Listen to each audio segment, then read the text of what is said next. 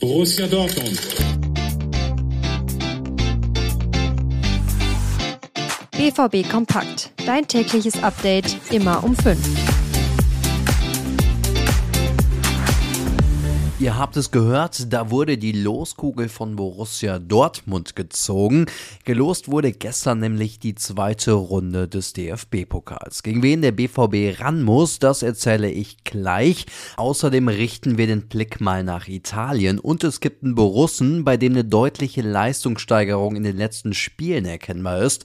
Wer das ist, dazu gleich mehr. Mein Name ist Daniel Immel und wir starten gemeinsam in die neue Woche. Borussia Dortmund gewann ja in der ersten Runde des DFB-Pokals gegen Regionalligist Schott Mainz, 6 zu 1 nämlich.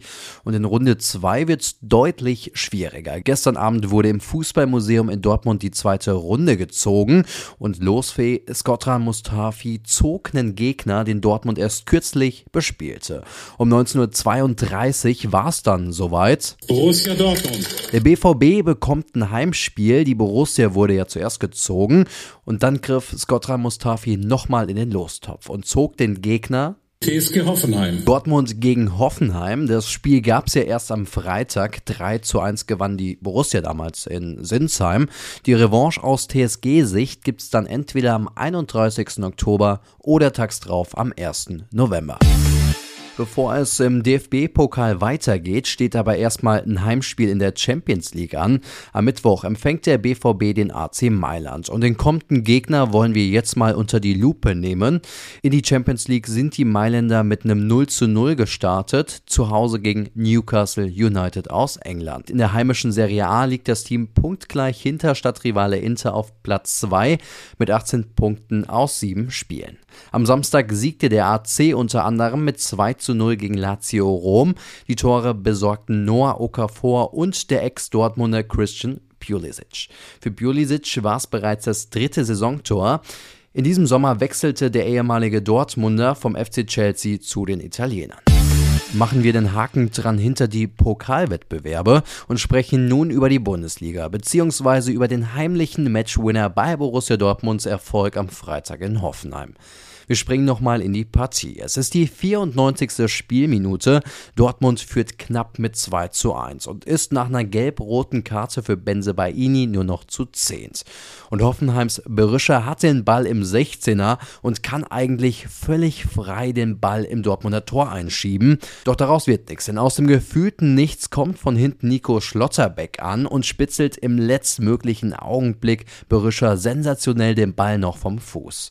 Ja, und aus diesem Grund sprach Edin Terzic später von einem Schlüsselmoment, denn wenig später folgte ja das 3 zu 1 durch Julian Röhrson. Aber es war nicht nur diese Aktion, die für Nico Schlotterbeck als Matchwinner spricht.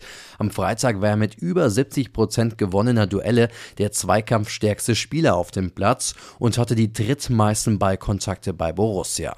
Nach guten Leistungen gegen Paris und auch gegen Wolfsburg befindet sich Schlotterbeck also aktuell richtig im Aufwind.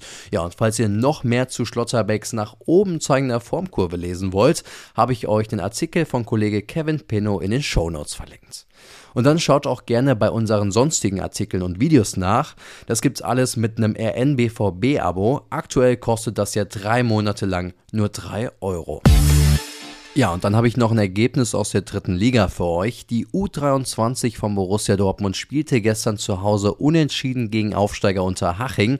2 zu 2 ging das Spiel vor 2800 Zuschauern aus. Die Dortmunder Treffer besorgten Hetzwehr und Besong. Und sie sorgten damit für die zwischenzeitliche 2 zu 0 Führung.